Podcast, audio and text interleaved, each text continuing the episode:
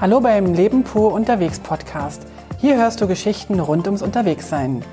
Lass uns das Kribbeln im Bauch spüren, wenn wir wieder den Rucksack packen. Hallo und herzlich willkommen aus dem schönen Thailand. Oh, wir sind schon in Thailand und wir sind noch gar nicht mit Laos fertig. Das ist richtig. Korrigieren wir das kurz? Also, wir müssen jetzt einen Rückblick machen. Wir hatten nämlich, oder andersherum gesagt, wir könnten natürlich jetzt sein, dass wir irgendwie kein Internet hatten und, kein, und gar nicht senden konnten. Wir können euch aber auch ganz ehrlich sagen, dass wir so ein bisschen ins Laos-Tempo verfallen sind und alles ein bisschen ruhiger angegangen sind und deswegen in den letzten Tagen keinen ähm, Podcast aufnehmen wollten. Jetzt sind wir aber im Hotel in äh, Thailand und zwar im, in Ubon. Ubon ist eine relativ weit östlich gelegene Stadt in Thailand, also noch ziemlich nah an der Grenze zu Laos und haben uns heute mal so einen Auszeittag gegönnt, wo wir wirklich nichts gemacht haben, außer mal unsere Bilder sortieren, mal alles wieder auf Vordermann bringen, unsere Wäsche in die Reinigung bringen. Ja. Und unter anderem jetzt auch ein, zwei Podcast-Folgen aufnehmen. Genau, und wie das da in Ubon ist und so weiter, das hört ihr später in einem anderen Podcast. Heute wird es noch komplett Laotisch. Gehen. Chaotisch wollte ich fast sagen, laotisch. Genau. Also, wer fleißig zugehört hat, weiß, dass wir in Kampasak waren, dass wir uns den wunderschönen großen Tempel angeschaut haben, dass wir dort ein traumhaft schönes Hotel hatten. Oh ja. Und der weiß auch, dass uns ein neues Abenteuer ähm, auf der Agenda stand oder eine, ein Abenteuer auf der Agenda stand und wir haben beschlossen, nach Paxe zu fahren oder uns fahren zu lassen mit dem Taxi und von dort wollten wir mit dem Motorrad eine kleine Tour machen. Eine drei bis vier Tages Rundtour. Genau. Wir hatten uns entschieden, es gibt zwei Touren nach unseren Plänen und haben uns für die kleinere entschieden. Es gibt über das oder entlang dem Bolaven-Plateau, das ist äh, östlich von Paxe, gibt so zwei oder drei große Straßen, die man langfahren kann. Und die kleinere Tour waren etwa 188 Kilometer laut. Ja, ungefähr 200 waren es, ja. Und die größere waren etwa ein bisschen was über 300. Und wir haben uns eigentlich noch nicht so wirklich entschieden, welche Tour wir nehmen, weil die ersten anderthalb Tage wären sozusagen die gleichen Strecken gewesen. Also, wir haben uns in Paxé per E-Mail bei Miss Neu äh, zwei Motorräder ausgeliehen. Und wenn ich Motorräder sage, dann meine ich natürlich nicht Motorräder so wie so wie wir gerne Motorräder hätten. So wie wir schon mal in Langplabang Motorräder gemietet haben. Das waren aber auch keine. Es waren Motorräder, wenn man lausweit äh, vergleicht, waren es Motorräder. Okay, aber die Motorräder, die wir jetzt geliehen haben, die waren noch mal eine Nummer kleiner und ich hätte sie fast als Roller bezeichnet. Ich denke, das sind definitiv Roller. Es waren nur 100 Kubikmeter. Kubikmeter. Kubikmeter. Ich, sind es nicht Kubikzentimeter? Ja. 100 Kubikmeter, wow. Wir haben massenhaft riesig Maschinen gehabt. Genau. Und das 100 CC-Mücken. 100 CC-Mücken, genau. Und äh, diese kleinen Roller waren aber ganz schön flink, fand ich. Und äh, das Schöne daran, also an unserem Plan war, wir fahren wieder mit zwei Mücken rum. Zwei Mücken, genau. Und was die aber besonders hatten, diese Roller, die hatten so eine Kipp- oder Tipp- Mechanik oder, oder Schaltdings. Das waren Halbautomaten. Die, ja, man musste die irgendwie schalten. Genau, es gab keine Kupplung, aber man musste schalten. Hatte vier Gänge und noch einen neutralen Gang und äh, das mussten wir zuerst erfühlen, um rauszufinden, äh, wie das am besten funktioniert. Ich spoiler mal ganz kurz, ich habe das mit dem Runterschalten bis zum Schluss nicht kapiert. Okay. Ich glaube, ich habe dem ganzen Motorrad keinen Riesengefallen getan beim Runterschalten. Alles klar. Was mir jetzt aber egal ist jetzt gerade. Aber hochschalten war gut. Was halt wirklich gut war, dass man bei den Dingern äh, ein bisschen schalten konnte, weil wir sind zwar nicht wahnsinnig bergig gefahren, also nicht so bergig wie, wie auf der Strecke oder auf, dem, auf der Rundreise äh, oben in Luang Prabang und in den Bergen. Ja. Aber es war trotzdem nicht schlecht, dass wir ab und zu mal runterschalten konnten. Genau.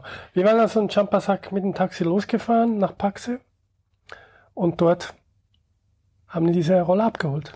Richtig. Ähm, dort hat uns dann der Rollervermieter, das ist ein Yves aus Belgien, wenn ich das richtig in Erinnerung habe, Ja, hat uns äh, empfohlen, wir brauchen also echt nur zwei Tagesrucksäcke mitnehmen. Wir brauchen also nicht unsere großen Rucksäcke mitnehmen. Wir hatten aber jetzt irgendwie das Gefühl, wir müssten doch noch wahnsinnig viel mitnehmen und haben dann alles, was wir einigermaßen brauchten, in einen Rucksack gepackt. Und den zweiten großen Rucksack, der richtig rappelvoll war, den haben wir bei ihm gelassen, bei der Motor, beim Motorradverleih. Und Das war angenehm. Das war wirklich angenehm, dass wir das einfach dort sein lassen konnten. Und man hat schon gesehen, da sind 10, 20, 30 Rucksäcke schon rumgestanden von anderen, die auch gerade auf der Tour waren. Ja, genau. Und was noch total cool war, ist, dass Gerd sich äh, geopfert hat, äh, den großen Rucksack die ganze Zeit während der Fahrt auf dem Rücken zu tragen. Ja. Und ich hatte nur den kleinen Tagesrucksack und wir hatten vorne noch so ein Körbchen dran, wie Und so ein, dort war der Kleine drin. wir hatten so ein, war, war so wie so eine, wie so ein Mutti-Einkaufs, weißt du, wie so ein, wie so ein Fahrrad, wenn, wenn Muttis zum Markt fahren, da haben die doch auch vorne so ein Körbchen drin. So habe ich mich gefühlt. Und da war unser Tagesrucksack drin. Ein ganz kleiner Rucksack, wo wir wirklich nur die, äh, die wichtigsten Sachen drin haben, die kleinen Sachen und so. Genau. Dann äh, sind wir also losgefahren und nachdem wir uns oder ich mich so ein bisschen dran gewöhnt hatte an dieses Motorrad, du kannst es immer ziemlich schnell, finde ich. Hattest du schon Hunger? Das habe ich ja eigentlich immer. Und dann habe ich gemerkt, dass wenn ich jetzt was essen würde, täte mir das sehr gut. Und dann sind wir gleich rechts rangefahren, da war irgendwie so eine Art Mini-Bäckerei und dann haben wir da zwei Brötchen Und gekauft. die waren richtig lecker. Die waren echt lecker, die waren so wie Milchbrötchen in Europa. Ja. Die waren richtig lecker, die haben wir erstmal geknappert. Ja, und dann hat die Heike gleich gesagt, komm, wir nehmen noch mal zwei. Und dann haben wir das auch gemacht. Ach so, wir haben gar nicht zwei, wir haben vier gekauft. Genau. Und dann sind wir weitergefahren. Ja, Dann, und die hatten uns vom, äh, vom Miss Neu, also die, ähm, der Yves und seine Frau, die hatten uns echt einen Ausdruck gegeben, einen A4-Ausdruck mit allen Möglichkeiten, was man sich anschauen kann und so. Das war echt toll. Es hat mir nochmal so einen richtig guten Einblick gegeben. ja, sie haben uns wirklich Posten für Posten erklärt. Hier kann man das schauen und hier das und das. Und du kannst entweder zuerst in den Norden fahren und dann runter und vom Osten zurückfahren oder zuerst in den Osten und dann hoch in den Norden fahren. Und äh, da haben sie sich auch nicht festlegen lassen und gesagt, das könnt ihr machen, wie ihr möchtet. Und äh, was immer wieder speziell ist in Laos, wenn man sich irgendwas ausleiht, ähm, zuerst muss man tanken gehen, weil man kriegt ein leeres Gefährt. Das ist halt einfach so und dann haben wir beim Brötchenessen auch noch kurz vorher getankt. Wir mussten aber übrigens den halb voll abgeben. Ich habe mich gefragt, ob die das immer so machen. Nicht halb voll. Du hast ja gesagt, wir müssen 10.000, für 10.000 sollen wir voll tanken, sollen wir tanken. Und das war halb voll etwa. Ja. Okay. Ist ja auch egal. Auf jeden Fall sind wir losgedüst und haben dann recht relativ schnell gemerkt, dass die Straßen dort viel, viel entspannter sind als im Norden. Erstens gehen sie mehrheitlich geradeaus. Und zweitens waren auch wirklich deutlich weniger Schlaglöcher auf der Hauptstraße. Ja. Und was halt in Laos immer so ist, ihr müsst doch mal die Bilder dann anschauen, auf der Webseite wieder bei äh, leben-pur.ch. Äh, die, sind, die Straßen sind halt echt wieder ziemlich leer. Also die große Hauptstraße von Paxe direkt, die ist vierspurig, also in jede Richtung zweispurig. Ja, die ist noch sehr gut gefüllt. Wobei Spuren sind es ja da nicht. Also es ist einfach, die ist einfach so breit, dass sich zwei bis vier Autos ineinander Ja. fahren können. Und aber trotzdem ist die so leer. Also es hat wirklich fast eine Spur für die für die Rollerfahrer alleine und das war okay. Irgendwann mussten wir dann links abbiegen. Ja, da kam die Abzweigung und wir mussten uns entscheiden, gehen wir jetzt zuerst in den Norden, das heißt links abbiegen oder geradeaus im Süden weiter. Und wir haben uns für links abbiegen entschieden. Äh, da hat mich, hast du mich gefragt und ich habe gesagt, wir gehen lieben zuerst in den Norden. Das bedeutete am ersten Tag ein bisschen die längere Strecke. War mir irgendwie angenehm, zu Beginn ein bisschen mehr zu fahren und später dafür weniger fahren zu müssen. Und äh, ja, wir haben das dann so gemacht. Wir sind zuerst in Norden. Unser Ziel war durch das Tadong, hieß das Örtchen, wo wir eigentlich so ungefähr hin wollten. Das waren schon Ich gut die jetzt- Hälfte, die 100 Kilometer. Das hieß nicht Tadong, das hieß Tadlo, aber er Tadlo. meint Tadlo. Okay. Tat ist übrigens immer der Begriff für Wasserfall und Lo ist in dem Falle der der Wasserfall hieß halt Lo. Wir treffen dann noch Tat Gnyong und Tat Phan und Tat hm, hm, hm. so. Also es sollte Tat Lo sein Und irgendwann war auf unserem Zettel eine, eine Brücke angezeichnet und hinter der Brücke links ist Mr. Vieng. Und Mr. Vieng ist der bekannte Kaffeebauer, der so kleine Führungen macht durch seinen Kaffee, äh, ja. durch seine Kaffeefarm und so weiter und so fort. Und das war so ein Päuschen ein Päuschen wert. Vorher kam, glaube ich, noch ein Wasserfall, wo ich jetzt den Namen nicht mehr weiß. Weißt du, der kleine mit dieser ganz kleinen Holzbrücke, wo wir rübergelaufen sind? Tachampi oder Shamsi? Das weiß ich jetzt auch nicht mehr, aber es kam noch eine ganz andere Brücke. Ja. Vor dem Mr. Vieng. Also wir sind losgefahren und wollten so schön dumm die dumm fahren, ne? Weißt das, haben wir, das, ja, das haben wir recht gut Dumm die dumm haben dumm wir gemacht. Dumm, ja. Und, und, dann, dann, wir sind ein bisschen spät losgefahren, erst so gegen 12 Uhr und wussten, okay, die erste Strecke wollen die lange, brauchen schon ein bisschen Zeit, sind dann auch zügig unterwegs gewesen. Man konnte auch doch recht schnell fahren, so 60, 50, 60 sind wir immer gefahren mit diesen Rollern. Und dumm die dumm sind wir da so gefahren. Und, und über eine Brücke und über noch eine Brücke. Und dann plötzlich hieß es, Achtung, an der Brücke, also, also man sah doch nicht, dass eine Brücke ist. Es hieß einfach nur bitte langsam fahren. Ja. Und das haben wir ab und zu schon auf den Straßen in, äh, in Laos gesehen, wenn es halt irgendwelche riesen Bauarbeiten gab oder wenn die irgendwelche gerade irgendwelche, weiß ich, Baumfellarbeiten oder irgendwas gemacht haben, dann waren immer so so große große Schilder Achtung langsam fahren. Wir wurden also langsamer und plötzlich sahen wir die Brücke. Die Brücke. Aber die Brücke war nicht so halb abgesperrt. Die rechte Spur war nicht mehr zu befahren. Die ist nämlich eingebrochen ja, also eigentlich ist die halbe Brücke eingebrochen und so rechts nach unten und deswegen war die rechte Spur weg zu. Also offiziell zu, so mit Klebeband so und dann abgesperrt und die linke Spur, die hing noch oben. Im seidenen Faden? Sozusagen ein bisschen wie im seidenen Faden und dort fuhren die Roller drüber. Also Autos konnten nicht mehr fahren und es ist auch immer nur ein Roller gefahren hin und zurück, also es sind nie. Das hatte ich nicht bemerkt, weil es hatte so wenig Verkehr. Logisch war da nur immer ein Roller drauf und ich habe dann gedacht, okay, er ist drüber, es funktioniert. Ich habe ihn wirklich mit eigenen Augen gesehen, dass man doch noch über diese wärst Schräglage du, rüber kann. Und wärst bin du rübergefahren, wenn einer, wenn noch keiner vor dir gefahren wäre? Ich, ich wusste nicht, es standen Leute rum. Also die Brücke war wie in zwei Teilen. Die hintere, der hintere Teil war noch so normal, da standen auch Leute drauf mit einem Roller und vorne standen so Leute, die saßen neben der Brücke und ich wusste nicht, wollen die jetzt irgendwas sagen oder nicht sagen, äh, Aber die haben dass, man, gesagt. dass man fahren darf oder nicht. Wenn ich jetzt allein gewesen wäre, hätte ich nicht gewusst, ob ich drüber darf. Aber da die anderen rübergefahren sind vor uns, ohne zu halten, mehr oder weniger, dachte ich, okay, ich darf auch, darf auch fahren, dann fahre ich halt. Und äh, ja, das habe ich dann gemacht und während dem Fahren habe ich dann gesehen, oh, das ist aber doch schräger, als es sich angefühlt hat aus der Ferne. Also es, es war mindestens 45 Grad Schräge, fand ich. Und ich dachte dann, ja, ähm, also als ich auf der Brücke war, dachte ich, bloß nicht denken, sonst denkst du falsch, fahr ruhig weiter, solange es funktioniert. Und das habe ich dann auch gemacht. Und als ich drüber war, uff, habe ich mir gedacht und habe dann nach hinten geschaut, ob meine Frau überhaupt kommt. Und glücklicherweise hat sie sich auch nicht zu viele Gedanken gemacht. Sie hat dann einfach auch ein bisschen Gas gegeben und ich habe ein paar Fotos gemacht.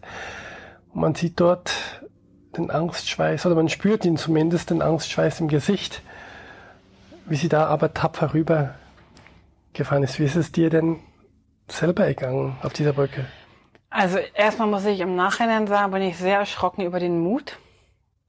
Aber also ich kann es gar nicht genau beschreiben. Nachträglich gesehen würde ich es, glaube ich, nicht nochmal machen. Allerdings wüsste ich auch nicht, wie die Lösung wäre, weil es, es gab keine in dem Moment. Ähm, nachträglich gesehen würde ich es, glaube ich, nicht nochmal machen. Es war so, dass die Brücke so eine Metalloberfläche hatte und die ist einfach in der Mitte zusammengeknickt. Also rechts in Richtung Fluss runter und links war halt noch so ein bisschen Metall und auch noch wie so ein Geländer. Das, ja. das war, sah man noch. Und jetzt kann man ja schlecht, also wenn man zu Fuß rübergeht, kann man sich irgendwie noch am Geländer festhalten. Aber wenn du mit, mit einem Roller oder mit einem Motorrad fährst, ist, glaube ich, das Unglück, wenn man sich dann noch am Geländer festhält. Schieben wäre nicht gegangen, weil das echt so schräg war, dass du das nicht hättest halten können. Ich bin dann einfach gefahren, weil ich habe das gesehen, wie das bei dem Rollerfahrer vor Gerd und auch bei Gerd gewesen ist. Ich habe wirklich versucht, und das ist ja eine Sache, die ich jetzt ein paar Mal schon gemerkt habe, bei so schrägen Sachen lieber ein bisschen schneller fahren, dann rutscht dir das nicht weg, das Motorrad. Und, aber das Problem war, dass das so schräg war, dass ich mit dem linken Fuß locker auf den Boden kam und mit dem rechten eigentlich nicht mehr auf den Boden kam. Also der hat in der Luft geschwebt. Ich konnte also das Motorrad auf der rechten Seite, also ich konnte es nicht abstützen. Und dann bin ich halt gefahren, habe einfach nur gehofft, dass die, dass die Räder genug Grip haben und dass ich weiterkam. Das Ganze sind vielleicht dann auch nur 10, 15 Meter gewesen, vielleicht gar nicht so viel, ich weiß, das kann ich nicht mehr schätzen. Aber danach war ich echt am Ende. Also Ja, das haben wir noch gemerkt und ich dachte mir dann, äh, was wäre jetzt besser, kurz eine Pause oder weiterfahren? Wir hatten ja schon mal ein Erlebnis in Spanien, wo wir so halb einen Unfall mitgekriegt haben und, und du mir dann im Nachhinein gesagt hast, zum Glück sind wir weitergefahren. Das hat dir geholfen, es, das Motorradfahren an sich als okay zu empfinden und nicht zu viel nachzudenken und dann zu sagen, ich will nicht mehr Motorrad fahren. ja. Und ähnlich habe ich jetzt auch gedacht, ich, ich schaue an, was du machst und du bist dann tapfer weitergefahren und ich habe nicht so viele Fragen gestellt und waren dann unterwegs und so vielleicht fünf, gute fünf Minuten, vielleicht zehn und dann musstest du irgendwo mal pushen und, und da haben wir dann, Ich musste zur Toilette, meinte er. und dann haben wir dort eine Pause gemacht und darüber gesprochen. Äh, die Pause war dann bei Mr. Fieng und ich hatte aber gerade in dem Moment echt keinen Bock auf irgendwelche Kaffeetouren, weil mir war gar nicht danach. Äh, Mr. Fieng hat dann aber so eine tolle Hängematte gehabt und brachte uns einen Kaffee und und dann konnte ich so richtig, ähm, Entschuldigung, äh, konnte ich so richtig runterkommen und mir ist auch da so alles nochmal von mir abgefallen. Also ich muss sagen, es hört sich jetzt sehr abenteuerlich an, aber in dem Moment es war nicht schön. Also ich muss das in der Art auch eigentlich nicht nochmal haben. Weil das hätte auch echt ganz anders ausgehen können. Also ich hätte nur abrutschen können und das Motorrad wäre mir runtergerutscht oder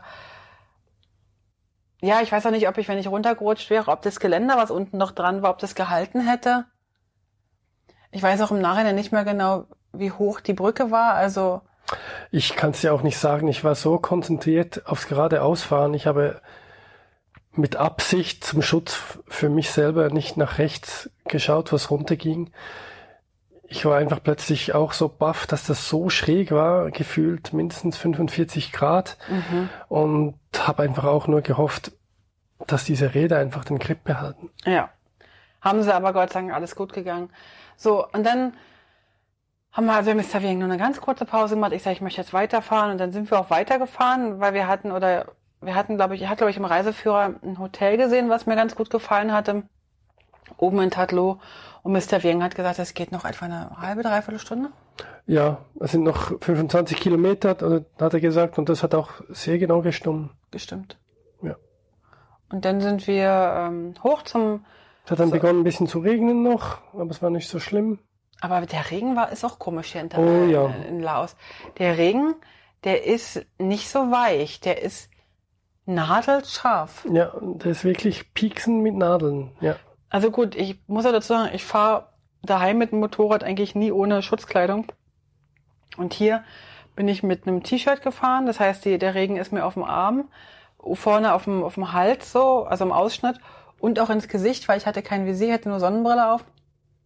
Und ähm, also Sonnenbrille und einen Helm.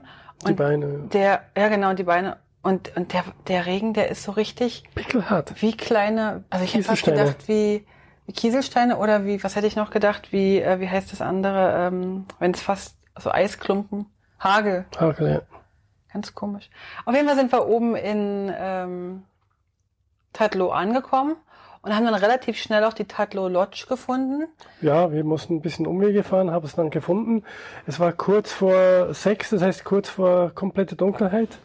Ja, und wir sind also äh, an der Lodge angekommen und stellen unser Motorrad ab und plötzlich kommen uns zwei große Elefanten entgegen und ohne und, Leine, ohne alles. Ohne Leine und nix und und ich war erfreut, habe Fotos gemacht und dann kam man näher und näher und da dachte ich, das ist mir jetzt aber nahe. Und dann bin ich weggelaufen mit meiner süßen Frau und sind unter der Treppe. unter der Treppe auf der anderen Seite wieder nach vorne. Und der ist aber hinterher. Und der ist hinterher.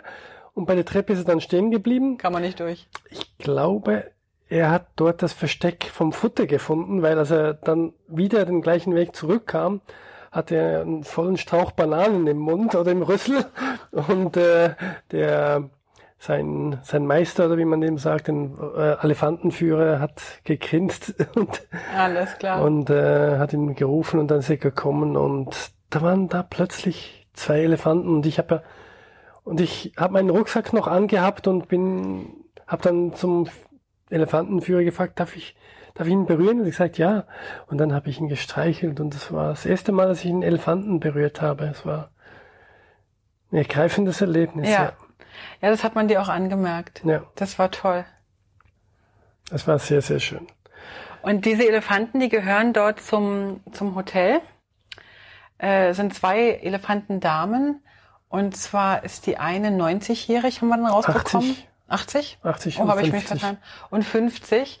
Und beide sind sozusagen aus einer, aus einer Waldarbeiterumgebung, also wo sie richtig, richtig körperlich hart arbeiten mussten, ähm, gerettet worden und dürfen jetzt sozusagen dort in der Hotelumgebung äh, so ganz in Ruhe leben, ein bisschen für Touristen die Attraktion sein. Sie gehen zweimal am Tag in den Fluss Ja, dort zum Baden und die Terrasse von dem Hotel ist so, dass man da also wunderbar von oben die ba äh, Elefanten beobachten kann ja, ist wirklich schön gelegen. und äh, im Hintergrund dann halt dieser kitschig, wirklich kitschige Wasserfall, also ja, wirklich kitschig. wunderschön und äh, und manchmal darf man wohl wahrscheinlich auch ähm, Elefanten reiten, was wir jetzt beide nicht so toll finden und also zumindest ich würde das auch gar nicht machen, weil ich finde, das muss man jetzt nicht unbedingt haben. Auf der anderen Seite ähm, ist dieses Elefantenreiten wohl viel, viel weniger anstrengend für die Elefanten als das, was sie vorher im Wald hätten machen müssen.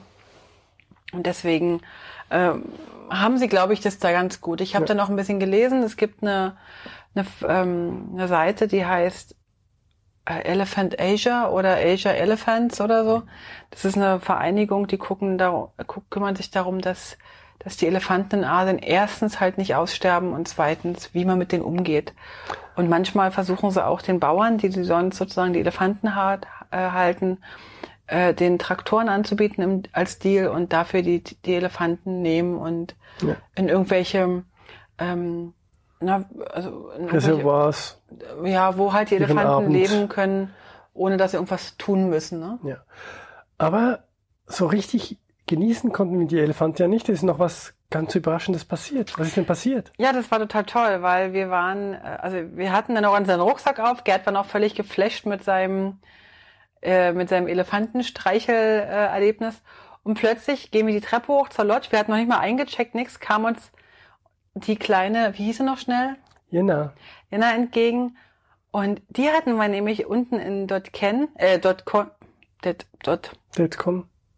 dort Con, dort Con, dort Con. Also ganz unten.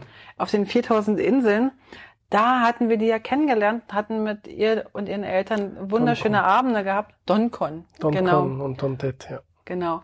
Und, ähm, und dann sind wir ja so ein bisschen doof auseinandergerissen worden, als die Busse verteilt wurden. Ja, und wir innerhalb von zehn Sekunden Und auf verschiedene Busse umgeteilt wurden und nicht mehr richtig Tschüss sagen konnten. Genau, und dann kam sie und plötzlich haben wir sie da wieder gesehen, weil ihre Eltern waren zwei Tage zuvor mit ihr dort hochgefahren und wir kamen da an und plötzlich kam sie an und nahm mich in die Arme. Ich freue mich so, dass ihr da seid, ich freue mich so und sie hat mich in, äh, umarmt und wir haben uns so gefreut und gedrückt und und ich habe so geweint, als ihr nicht in unserem Bus wart. Ich habe so geweint, meine Mutti konnte mich nicht trösten. Und ich war auch tatsächlich ein bisschen traurig. Ja, Und ja, und die sind halt ähm, zwei Tage vorher hochgefahren und hatten allerdings nicht viel mehr erlebt als wir, weil die hatten nämlich, ähm, die hat es irgendwie erwischt und die lagen praktisch alle irgendwie ein bis zwei Tage im Bett mit äh, Magen-Darm und irgendwie, Ja, ja, haben, denen ging es also nicht so gut.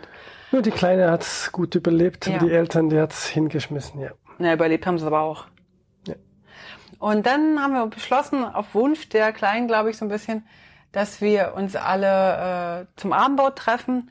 Und äh, das Interessante ist, dass wir auch auf der Insel noch ein österreichisches Langzeit-Traveler-Paar kennengelernt haben, aber eigentlich eher nur so kurz, also nur so ein bisschen so, so, die waren halt auch da. Und die trafen wir auch noch dort und dann sind wir zu siebend zusammen essen gegangen und es war eigentlich ein wunderschöner ähm, Abend eigentlich, Ja, wo wir dann zusammen waren und die kleine Maus hat mir die ganze Zeit die Haare geflochten und was du sehr gerne hast. total gerne und dann haben wir es wirklich, wirklich schön gehabt. Wir hatten so einen wunderschönen Abend und was wir dann noch hatten, war, ähm, wir, wir saßen so alle da und irgendwann natürlich der Kleinen wurde es dann irgendwann langweilig und sie hat dann von ihrer Mutter Stifte bekommen. Oder also sie hatten so Malstifte dabei und dann hatte sie so kleine po wie so Post-its, Kleberchen gehabt und fing an zu malen und, und für uns alle so kleine Bildchen zu malen.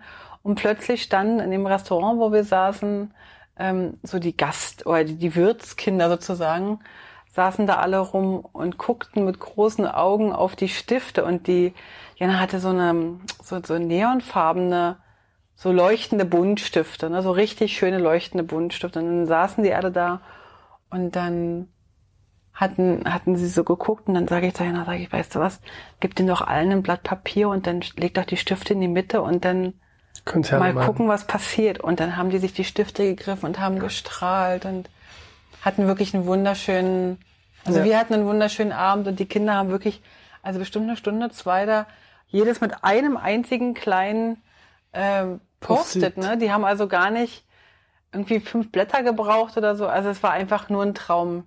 Wir hatten wirklich einen, einen wunder, wunderschönen Abend dort. Ja, und ähm, was soll ich sagen? Ja, das war dann der, der Abend, der, Genau. der ähm, ausklang, ausklang und dann äh, mussten wir uns halt doch wieder trennen. Haben uns auch gleich verabschiedet, weil wir eigentlich wussten, sie müssen am nächsten Tag um neun den Bus erwischen Richtung Paxe. Paxe, genau, sie wollten dann noch weiterfliegen. Und wir wussten ja, wir machen am nächsten Tag ähm, Die nächste, die, nächste Etappe. Die nächste Etappe, wo wir euch in der nächsten Folge was erzählen. Und äh, eine ganz kleine Sache noch, die Kleine wollte so gerne mit dem Roller fahren und ist dann mit Gerd und mit mir noch mit dem Motorrad einmal die Straße auf und ab gefahren. also einmal äh, von unserem Hotel zu dem Restaurant, ist sie bei dir raufgefahren. Ne? Genau, ja. Und dann ist sie äh, noch mit mir einmal die Hauptstraße hoch und runter und sie war, glaube ich, die große Heldin. Sie war glücklich. ja. Sie war ganz glücklich. Hat uns dann gleich nochmal zweimal ihre Adresse aufgeschrieben, damit wir auch ja nicht vergessen, wie ihre Adresse ist. Und ja, ich glaube, das war ein Highlight für sie, also grundsätzlich. Ja. Und ich, ihr gehört jetzt zu mir und ihr dürft nicht mehr weggehen. Euch nehme ich jetzt mit, hat sie gesagt. Ja. Das fand ich ganz süß. Hm. Schön, habe ich gar nicht mitgekriegt. Doch, doch. So, und für den nächsten Tag, da nehmen wir euch dann aber in der nächsten Folge mit. Da geht's nochmal um zu ganz vielen Wasserfällen. Da geht's ähm, zu Mr. Coffee und, ähm, Zurück und, nach Paxe. und zurück nach Paxi. Aber das erfahrt ihr dann in der nächsten Folge, okay? Wir sagen mal Tschüss bis Tschüss dahin. zusammen und äh, bis demnächst. Tschüss. Alle Infos zum Leben pur unterwegs Podcast findest du unter www.leben-pur.ch. Du kannst auch alle aktuellen Bilder auf Instagram unter leben.pur anschauen. Wenn du über aktuelle Episoden informiert werden willst, abonniere doch einfach den Podcast bei iTunes und unsere Newsletter auf www.leben-pur.ch.